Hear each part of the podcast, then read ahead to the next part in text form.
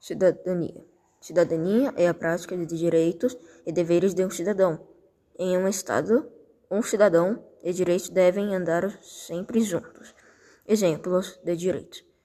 A pessoa tem direito à educação básica, alimentação e higiene básicas. Exemplos de deveres: cumprir as leis e eleger um presidente.